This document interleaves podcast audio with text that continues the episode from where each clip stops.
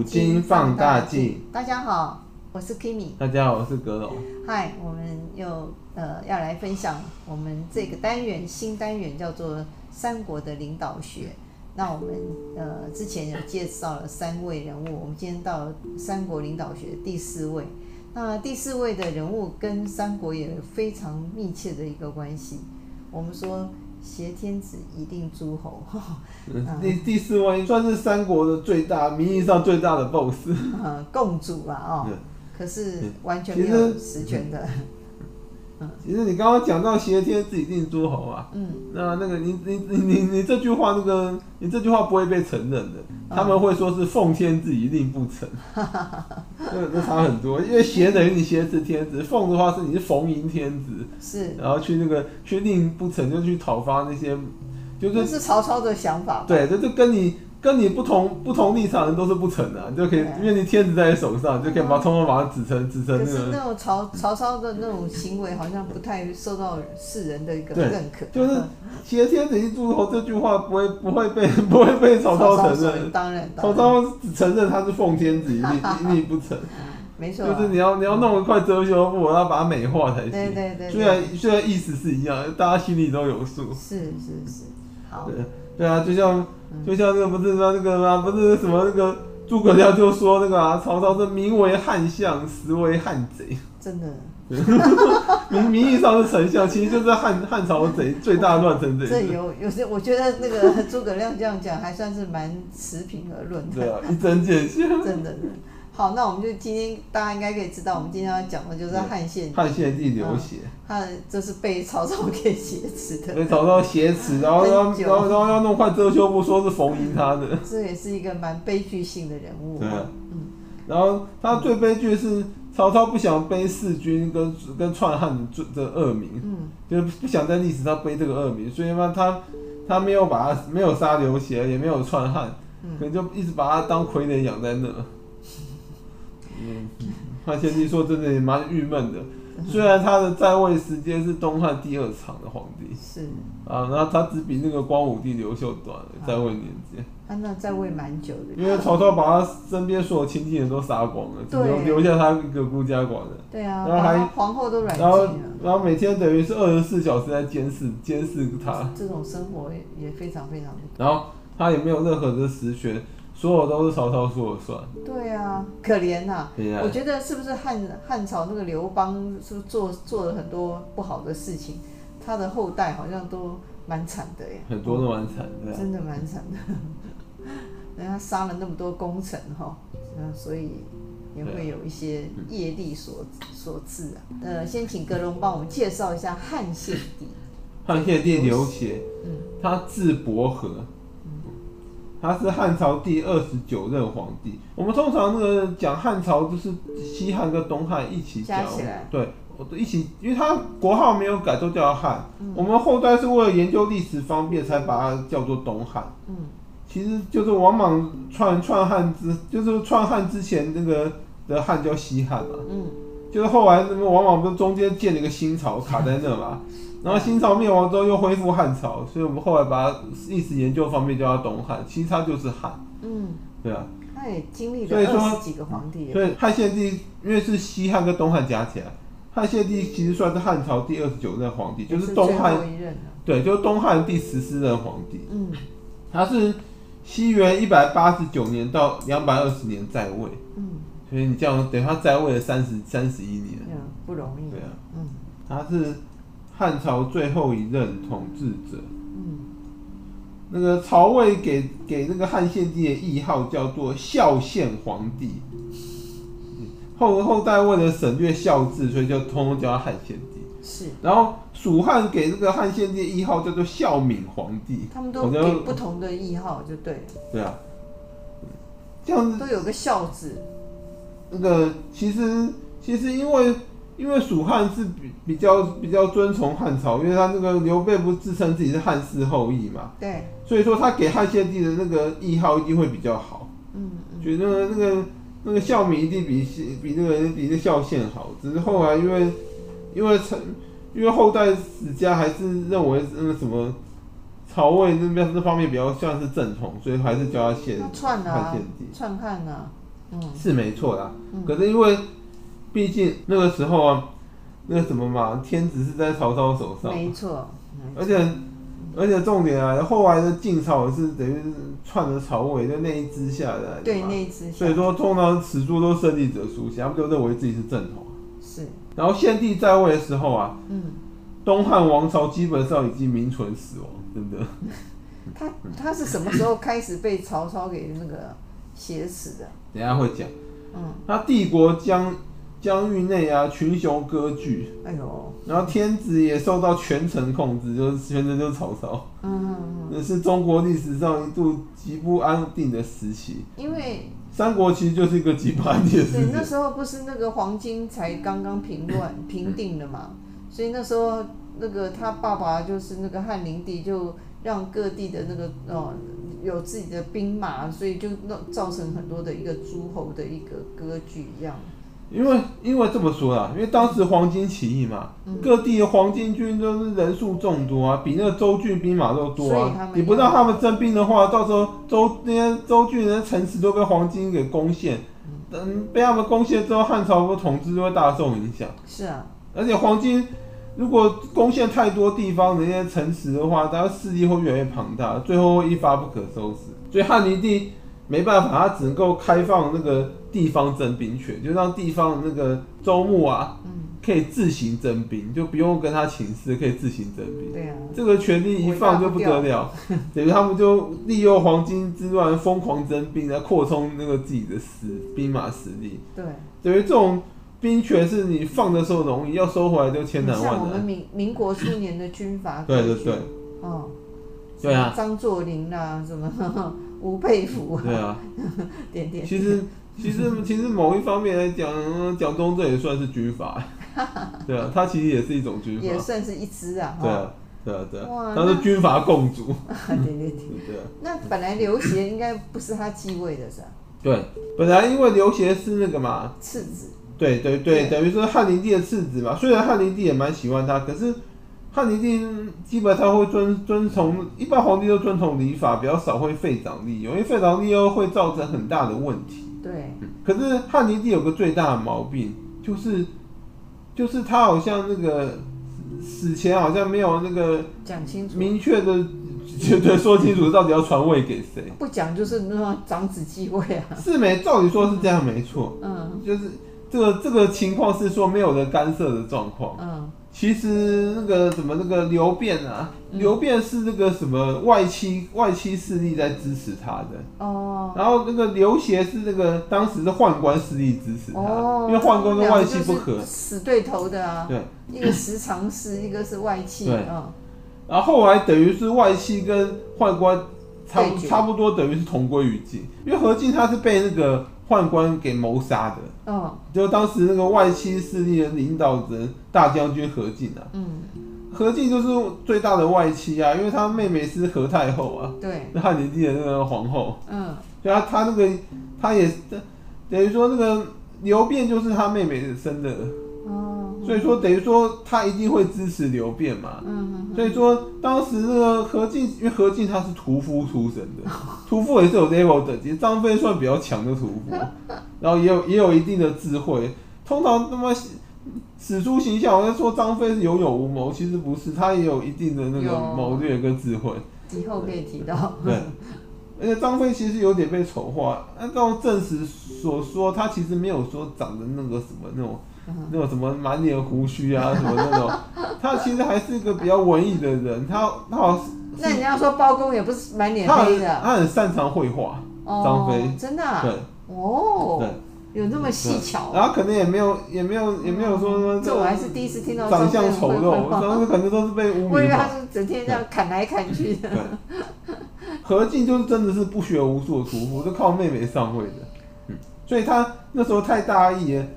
他就那个什么，就是被宦官骗进皇宫。宦官说那个，然后是假传，假假传，对，假传讯息说他妹妹有事要找他商量，他就他就自己一个人进去了。哎呀，然后然后就被就被宦官用那个关门放狗，在皇皇皇宫里埋伏把他给做掉。当时那个当时何进其实那个外戚势力也蛮庞大，因为他他他手下都是什么曹操、袁绍那些人。嗯，那些曹操、袁绍都劝他不要不要进攻，他不听，就一个人进去，后来他被杀。然后他被杀唯一的那个叫什么？唯唯一的用处就是让让曹操跟袁绍有借口可以杀宦官。他不是说以以为大将军报仇，说宦官谋反，以为大将军报仇为为那个名义，然后师出有名，他们就进攻把宦官给杀光。所以等于就是宦官跟外戚势力同归于尽，诸侯就做大。只是袁绍那个人有时候有时候蛮精明，有时候又头脑会很昏庸。就像他何进被杀这件事啊，他那时候他那时候何进生前，他跟何进出了个馊主意。他说宦官势力很庞大，我们可以引那个引外部的外部势力来来一起对付宦官，就是叫外部的，就是叫外部兵马入京啊。然后和和然后那个袁绍帮何进出一个主意，叫他招那个董卓入京，等于说引狼入室。那董卓听了大喜，董卓本来在西凉嘛，本来就想去，对，可是他又没有等于说没有对没有皇没有皇帝的那个诏书啊，他不能够随便带兵马入京，等于谋反。嗯，所以说何进等于说透过等于何进虽然是由大将军下令，可是他等于就是透过皇透过皇帝的那个命令嘛，他是等于说是有点像矫诏一样，说是等于说用皇帝的名义传诏，叫董卓带兵马入京来那个。来，类似就诛杀宦官之类的吧。然后董卓当然大喜，更夸张。所以何进就是后来那个那个董卓乱乱政乱政恶搞那个罪魁祸特首之一。其实真正的罪魁祸首是袁绍，他出这个馊主意，受不了。那这个这个主意当时然后曹操一直一直反对，可是他就坚持要这样，就是要找外部势力来那个。哦。所以后来就董卓乱政，董卓乱政之后啊，他就毒杀了他，他就等于说是那个大权在握嘛，他就觉得那个什么，因为董卓其实很看不起刘辩，嗯、他觉得刘辩这个人完全不像个皇帝，因为当时他率军队去救驾的时候啊，嗯、那刘辩那些看到董卓吓到那个说不出话来，然后那个刘协不是哦。刘协还敢当众呵斥董卓，他都当着董卓，董卓率领一堆兵马，那个骄兵悍将，他当着董卓面呵斥他说：“你是来救驾还是还是来劫驾的？”哎呦。对，然后董，然后然后董卓当然会回答，我是来救驾，总不能说我是来来劫持皇帝吧？猪猪头才会直接当众讲说我是劫持皇帝。所以他觉得这还还是一个人才。对，就觉得这个，因为这个皇，这个这个当时的这个汉献帝刘刘协这个人字号人物，所以他就处变不惊。对，所以他觉得他才像个皇帝，他决定要把把刘辩这少帝废了，立改立刘协为帝。哦，废就废嘛，把人家毒杀了。不是，因为你。因为他当时就跟一堆大臣当众宣布说，我要废掉那个刘辩皇位，改立刘协。当然，当时群臣都反对，群臣反对理由说，那个就是刘辩啊，他其实没有什么明面上的过失啊，你不能无故把他地位废啊。那那个他他又没有做错什么，你为什么把他地位废？也是。对啊，所以后来董卓嫌他碍事，就说那个他女婿跟谋士李儒又给他出个主意，说干脆把刘辩给毒杀。要把他做掉，然后呢，后他一死之后，那个就皇位就只只有汉献帝可以，就刘协可以继承，他就可以顺理成章就可以继位。真的是生在帝王家是多么的可悲的事，对啊，好好的被毒死。所以后来就因此汉献帝继位，嗯，然后汉献帝也不会感谢这个董卓，当然不会，因为董卓。他会杀哥哥。董卓立了汉献帝之后啊，那个就更行为更变本加厉了。后来就是嚣张不可一世，听说睡在皇床。听说他最夸张，他睡龙床啊，还有还有还有睡皇皇皇室的皇宫的嫔妃。太离谱了。他就把自己当皇帝了，就行事作风非常的招摇跟嚣张。对啊。然后后来他还他甚至这个已经野心庞大到他他想自己当皇帝。那不是要把刘协就是要篡汉，对，所以后来啊，那个，嗯，我们就直接讲刘协领导统治之术好了。好。刚刚第一点你讲过他呵斥董卓嘛，嗯。然后第二点是他拒绝当傀儡，因为当时董卓想称帝啊，嗯，那个嘛，那其实已经不只是傀儡，董卓想要把整个汉朝给 over，想想要那个想要灭掉，想要让他让他那个丢掉皇，让那个汉让刘协那个皇位都丢了。对。所以说刘协等于就是，就是默默许了那个王允啊，嗯，因为王允当时弄了连环计要杀那个董卓啊，嗯嗯，所以刘协对，所以刘协就联合了王允还有吕布，因为王允要动手，一定要一定要有刘协帮忙，因为因为吕布是个贪财又贪官的人，所以说那个刘协一定要许诺给他那个很大的官位，他才会肯动手啊。对，所以当时刘刘协就以皇帝的身份，那个那个等于说那个说许诺吕吕布高官啊，希望他帮忙那个诛杀董卓。哦。因为当时那个吕布正因为貂蝉跟董卓闹闹得很不愉快，所以他就想说，而且吕布这个人有个个性就是。他他他一不高兴就会杀杀义父，什么叫一不高兴？这这话也太……你不就杀过两个？什么一不高兴？杀过两个就很离谱，好不好？你要他杀几个啊？他杀了两个之后，再也没有人敢当他义父了。你你说他前两任义父都被他亲手做掉，谁谁敢当他义父啊？你他妈哪个不怕死啊？对啊，所以后来张飞都骂吕布三姓家奴，他本来姓吕嘛，对，后来又姓丁，又姓董，嗯，对啊，三姓家奴没有没有骂错啊，嗯，就是因为他没骂错，每次讲完吕布都被他激怒。从这个角度来看，刘协这个汉献帝也是一个呃不甘被被那个，对他不甘压抑呀，你说，真的想要正有心智正常、正健全的人，谁愿意当别人傀儡？可是那也要有能力啊，对啊，他还有一点点能力啊，他知道用这个什么哦美人计啊，把那个王允都帮他排好了。王允，王允那个人其实毛病一大堆，可是他有一点是，他是好像是真的是忠心于汉朝。对啊，对啊，他虽然有一堆那奇奇怪怪，其他一堆一堆那种什么，一堆那种什么人品不良之处，可他这忠于汉朝这点是真的。嗯，他把董卓除掉了。那后续就是被曹操给那个，所以王允是等于说是汉献帝，你们汉献帝那个什么最后一个真正忠心于他的那个那个有实权的大臣。好可怜，嗯，汉献帝后来是自己把自己玩死，他等于是成成也王允，败也王允。嗯、他那个后来那个杀，虽然他们成功把那个董卓董卓杀了嘛，嗯、可是当时西凉军还是势力庞大、啊。那什么，董卓底下那些部将听到那个太师就董卓被杀，就人人自危啊。他们那时候还没有想要反叛朝廷，他们那时候是跟朝廷想要跟汉献帝求一个赐书，就是要求皇帝下书免了他们一切的罪状。当然给啊。没有。那王王允不给。这时候，这时候就要说到那个猪头王允，不知道他想什么，他居然劝汉献帝不要不要赦免这些西凉这些这些乱臣贼子。那叫他们不要赦免他，这就造成后面的。所以这等于就是他们就加入了董那个曹操去。不是不是，他他这个举动让那些西凉人等于说那个无路可退，断了他们生路，他们只能造反，就狗急跳墙。所以当时那个李李傕跟郭汜啊，就是董卓手下那个时候那个。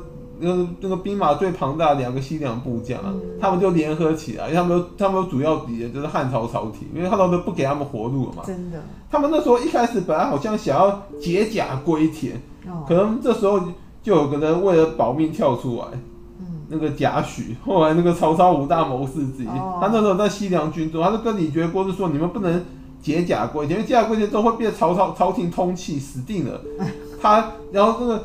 那个什么，那个贾诩为了保住自己的命，他那时候在朝在在那个西凉军中嘛，他就他就出了一个狠招，他叫那个李傕、郭汜那个联络所有西凉的那个人马，直扑长安城，直接直接进，直接攻下长安，然后那个然后把持皇帝。哇塞！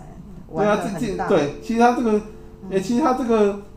他这个后来史书叫做贾诩乱舞，很有名的。他这个他其实是个好计谋啊，因为那个时候西凉军那个解甲归田死定了，还不如那个拼死一搏。对、啊，而且他胜算还蛮大，因为因为其实那时候王允手下其实没有多少兵马，只有一个只有一个号称天下第一武将吕布。可是吕布难双拳难敌四手啊，那你一个人武力再强，又又人海中堆也堆死你了。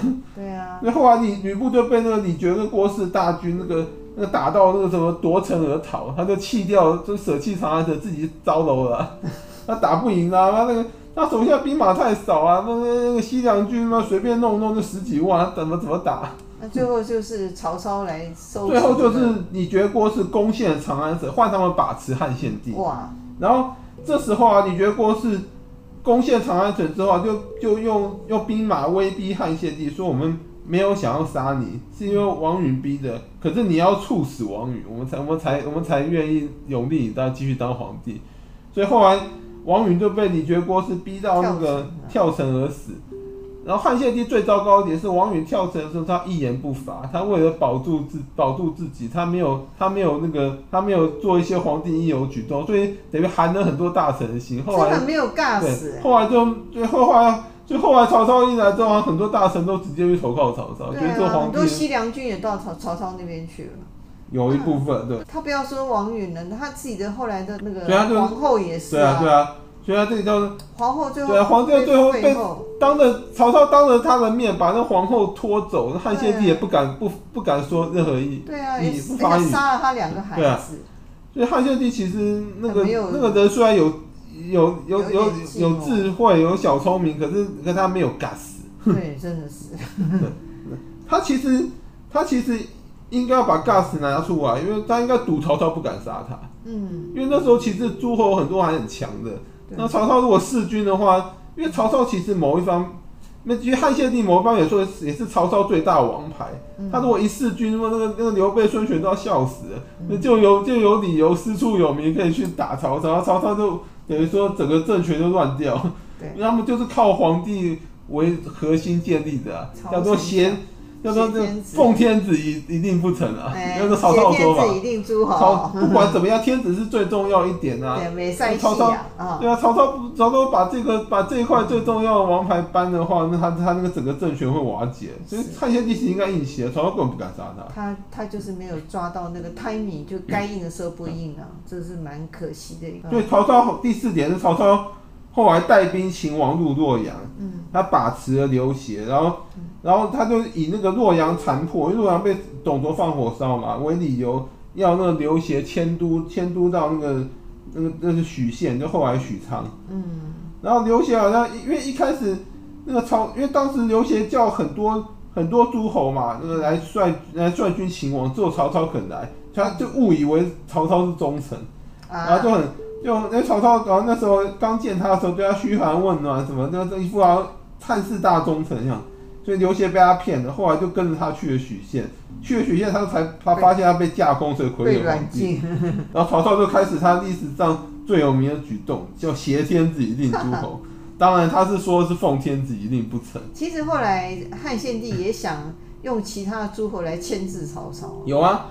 刘第五点就刘协不甘被曹操挟天子嘛，嗯，所以他开始反抗，他不想当傀儡。他之前之前把他当傀儡都被他反抗了，董卓啊、李傕、郭汜，嗯，把他当傀儡，后来啊，之前那几位下场都很惨的，所以汉献帝又想来一次，把把那个什么挟持他做掉，然后让他然后自己自由，只是没成功，只是没成功。对，汉献帝开始反抗。他用的他用的方法，那个偷偷把衣带诏那个传到天下，然后那个那个就在衣带上写下他的写照，然后那个什么号召所有那个其他其他那个汉室的那个其他臣子来来那个反抗曹操。真的、啊。然后他还承认刘备的皇叔身份。刘备那个之前一直说他是汉室后裔，都他自称的，没有得到皇室那个承认嘛。后来等于汉献帝拿出这个，对，汉献帝就拿那个皇族谱说，真的找到刘备的名字，不管真假，就是反正汉献帝承认他是皇叔的身份，还说按照族谱，还说按照族谱，我应该叫你叔叔，所以所以后来大家都叫他刘皇叔。了，对吧？所以说，嗯，然后他还那个汉献帝还跟那个串联了一堆那个亲亲皇帝的势力来密谋诛杀曹操，他还他还密谋诛杀曹操好几次，可惜都是失败。曹操没找他算账。有啊，曹操因为汉献帝他最大王牌嘛，就曹操曹操只能那个忍气吞声，那个那个就是没办法动手杀他，恨得牙痒痒，所以他把他所有身边亲近的人全部诛杀完毕。真的好可恨。嗯，对啊，你也不能怪曹操，因为因为那个因为是汉献帝先先是对他下毒手的，他只是把他架空成傀儡，他并没有要杀献帝啊，因为现在献帝先那个。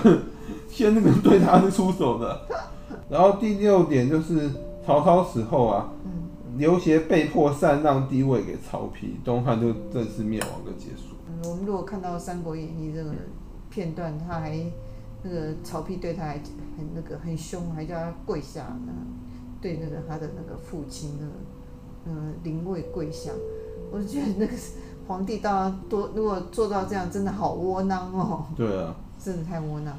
那曹操其实那时候就是有实无名的皇帝，他不被被封为魏王，然后然后兼任丞相，然后、啊、然后就等于就把因为大家人人只知曹操，不知汉汉献帝刘，不知皇帝。嗯，他等于本来就当得很窝囊，是，只是曹操不想在史书留下个篡汉的恶名，虽然他就没有篡。虽然他不甘被这样子，曾经试图反扑，可是没有成功，可是跟他的一个、嗯、一个作为是有有关系的嘛，哦。应该这么讲，就是他他没有 no power 啊，没有实权啊。no power。对啊。而且他好像该有 gas 的时候也没有 gas。而且而且还而且刘协有个最大的毛病。他他手下没人才啊，因为真的，因为真的有有有，都跑到诸侯那边去了。对啊对啊，嗯、有有有有识之士都跑去那个加入诸侯啊，没有人想要当个傀儡皇帝的属下。嗯，你看那当时，其实那个呃曹操五子良将那徐晃，其实曾经有在汉献帝手下，后来也是也是弃他而去。然后那什么，然后那个什么。然后那个什么忠于汉室，就是很忠于汉室那个那荀彧啊，也不肯也不肯当汉献帝手下，因为他忠心的是汉室，不是汉朝皇帝，这是有差的。就是说皇帝皇帝随时可以换人，可是汉朝就是汉室就只有一个。大家都知道他这个这个好像有点扶不起来的一个皇帝哦。嗯，因为时间关系，我们讲到这。好，谢谢。好，谢谢，拜拜。拜拜。